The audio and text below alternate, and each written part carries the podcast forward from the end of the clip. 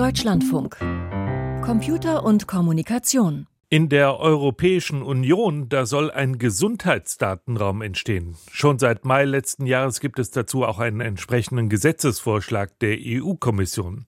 Und dieser europäische Gesundheitsdatenraum, der soll einerseits den Bürgerinnen und Bürgern Datensouveränität über ihre Gesundheitsdaten verschaffen und andererseits die Nutzung dieser Daten für bessere medizinische Versorgung, für die Forschung, für Innovation und für die Politikgestaltung ermöglichen. In diesen EU-weiten Datenraum sollen aber nicht nur klassische Medizindaten einfließen, sondern auch die Informationen von Fitness- und Wellness-Apps.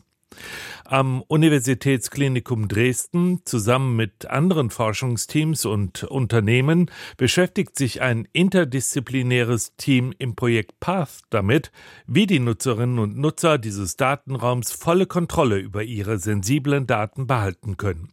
Darüber sprach ich mit Projektkoordinator Stephen Gilbert.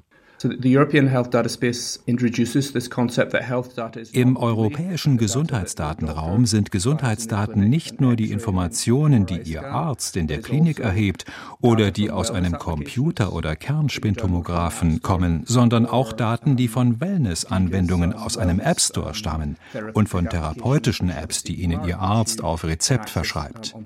Der europäische Gesundheitsdatenraum bringt diese unterschiedlichen Daten zusammen. Das ist revolutionär revolutionär. Und es ist auch ein wichtiger Teil unseres Konzeptes, weil wir davon überzeugt sind, dass der Patient die volle Kontrolle über den Zugriff gerade auf Wellnessdaten behalten muss. Also auf die Daten, die von Sensoren, von Fitness-Apps, aber auch von Diät- oder Zyklus-Apps gesammelt werden. Das ist eine ganz spezielle Klasse von Daten, die ja vom Nutzer nicht als Patient, sondern einfach so erhoben werden. Wenn nun Konzepte eingeführt werden, die diese Daten mit einer Krankenakte zusammenführen, dann ist es eminent wichtig, dass der Patient die Kontrolle darüber hat und versteht, was das bedeutet und den Details der Verknüpfung sowie den Details der Weitergabe explizit zustimmt. Welche konkreten Vorteile bringt denn solch ein einheitlicher Datenraum? Der Hauptvorteil für den Patienten und auch die Hauptanwendung für den europäischen Datenraum soll ja das Teilen seiner Gesundheitsdaten mit anderen sein. Und weil wir es immer stärker mit einer digitalisierten Gesundheitsvorsorge zu tun haben, die den Lebensstil und den Umgang mit Gesundheitsproblemen unterstützen soll, ist es sehr wichtig, dass diese Daten auch den Arzt erreichen, wenn der Patient das will. Der Arzt spielt ja eine entscheidende Rolle. Und wenn der nur eine Seite der Informationen sieht, also nur die Daten, die im Krankenhaus oder von ihm selbst erfasst wurden, dann beschränkt ihn das sehr in seinen Möglichkeiten, den Patienten zu behandeln. Also braucht der Patient sichere, zuverlässige und universelle Methoden, um diese Daten zu übermitteln und sie mit ihrer Krankenakte zu verknüpfen. Da stellen sich viele Fragen. Zum Beispiel, welche Qualität haben solche Wellnessdaten? Wie lässt der Arzt sie in seine eigenen Daten einfließen? Und hat der Arzt überhaupt genügend Zeit, sich das alles genauer anzusehen? Und was ist, wenn er nicht genug Zeit hat? Also, es gibt genügend Fragen und wir müssen Lösungen für diese Probleme Probleme finden. Zu Ihrem Projekt gehören ja auch zwei Fallstudien. Was genau soll da passieren? So we do have specific case studies where we, we will explore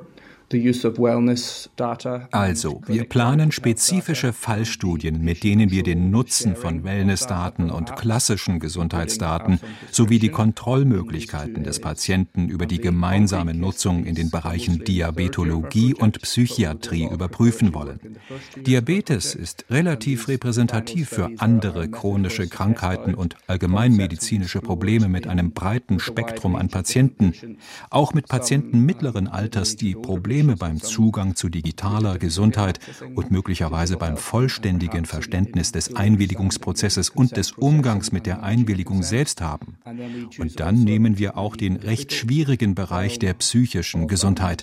Da können Patienten unter ziemlichem Stress stehen und Probleme damit haben, sich auf Zustimmungsprozesse oder auf Fragen rund ums Teilen ihrer Daten zu konzentrieren und sie komplett zu verstehen. Wir haben also Bereiche ausgewählt, die unserer Meinung nach anspruchsvoll in Sachen Patienteneinwilligung sind. Mit dieser datenschutzkonformen Plattform, die ja die Grundlage Ihres Projektes ist, können Daten auch weitergegeben werden, und zwar in anonymisierter Form. Wie ist denn diese Plattform konzipiert?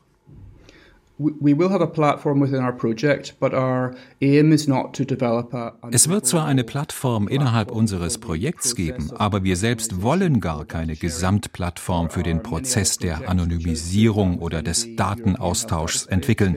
Wir wollen Module und Software entwickeln, die Patienten auf visuelle und akustische Weise durch den Einwilligungsprozess führen. Wir werden auch Module entwerfen, die die Bereitstellung der Daten organisieren, Module für Cockpits oder Dashboards, mit dem die Patienten auswählen können, welche Daten sie mit wem teilen möchten, wahlweise nur mit einem Datennutzer, einer Firma, einer Institution, einer Stiftung. Und wir werden einen Demonstrator bauen, der es uns ermöglicht, diese Konzepte gemeinsam zu testen. Aber wir sehen darin kein europaweit einsetzbares Konzept für eine Plattform, denn solche Plattformen gibt es ja bereits in einem europaweiten Kontext. Sie konzentrieren sich auf den Datenzugriff und zwar so, dass die Daten dort bleiben, wo sie gesammelt wurden, nämlich innerhalb der Klinik, in der der Patient behandelt wird, oder auf der App, der Wellness- oder Gesundheits-App, die der Patient nutzt. Es geht also beim europäischen Gesundheitsdatenraum nicht darum, alle Daten zusammenzuführen, sondern darum, sie nur mit Zustimmung der Datenschutzbehörden in anonymisierter Form für öffentliche Gesundheitszwecke und wissenschaftliche Zwecke zur Verfügung zu stellen.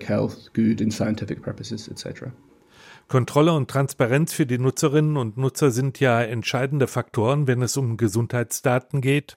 Welche Möglichkeiten werden denn die Patientinnen und Patienten dabei haben?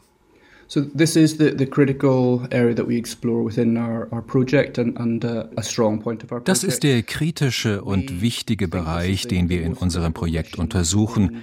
Wir glauben auch, dass das der kritischste Punkt am europäischen Gesundheitsdatenraum ist, insbesondere wenn es um Wellness-Anwendungen geht.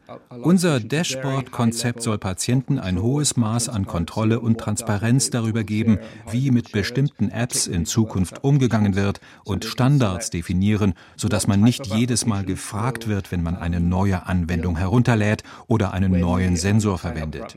Sie können auch ganz bestimmte Arten von Wellness-Daten zur Nutzung für Behandlungszwecke oder für wissenschaftliche Nutzung ausschließen. Sie können Empfänger festlegen, mit denen Sie keine Daten teilen möchten.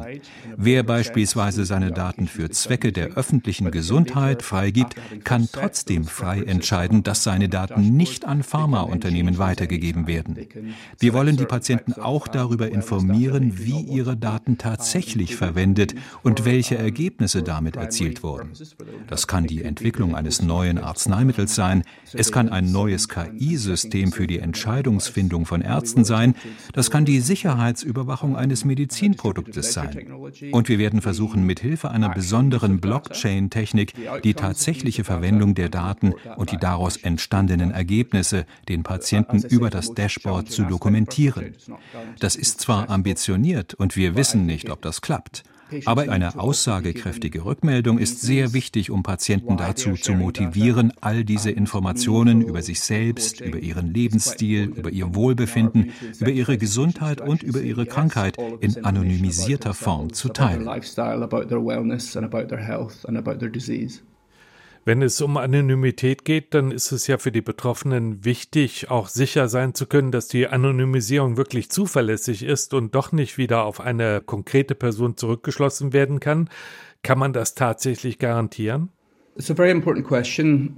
The European Health Data Space Law. Das ist eine sehr wichtige Frage. Der Gesetzesvorschlag zum europäischen Gesundheitsdatenraum verfolgt nämlich den Ansatz, Gesundheits- und Wellnessdaten auch ohne Einwilligung des Patienten zu teilen. Und einer der Gründe, warum wir in unserem Projekt an der Einwilligung insbesondere für Wellnessdaten festhalten, ist, dass wir nicht daran glauben, dass heute oder in naher Zukunft eine wirklich zuverlässige Anonymisierung gewährleistet ist. Natürlich gibt es Technologien in diese Richtung und einige Berichte für das Europäische Parlament Parlament geben die technische Antwort, ja, es gibt zuverlässige Technologien.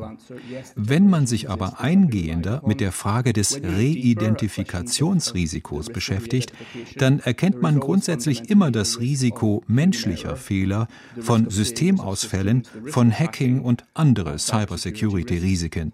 Selbst wenn also sehr clevere Methoden entwickelt werden oder KI mit im Spiel ist, dann bleiben vorerst ziemlich große Risiken. Wir glauben, die beste Antwort darauf ist, insbesondere wenn es um Wellnessdaten geht, den Patienten transparent über Risiken zu informieren und natürlich alle Technologien zur Anonymisierung und Pseudonymisierung zu nutzen. Aber der Patient muss sich darüber im Klaren sein, dass es ein Restrisiko der De-Anonymisierung gibt. Dann kann er entscheiden, wie sehr er bereit ist, seine persönlichen Daten von Sensoren, von Kinderwunsch-Apps oder anderen digitalen Helfern zu teilen. Wir denken, dass dies, parallel zu technischen Lösungen, der beste Ansatz ist, die Rückidentifizierung zu verhindern.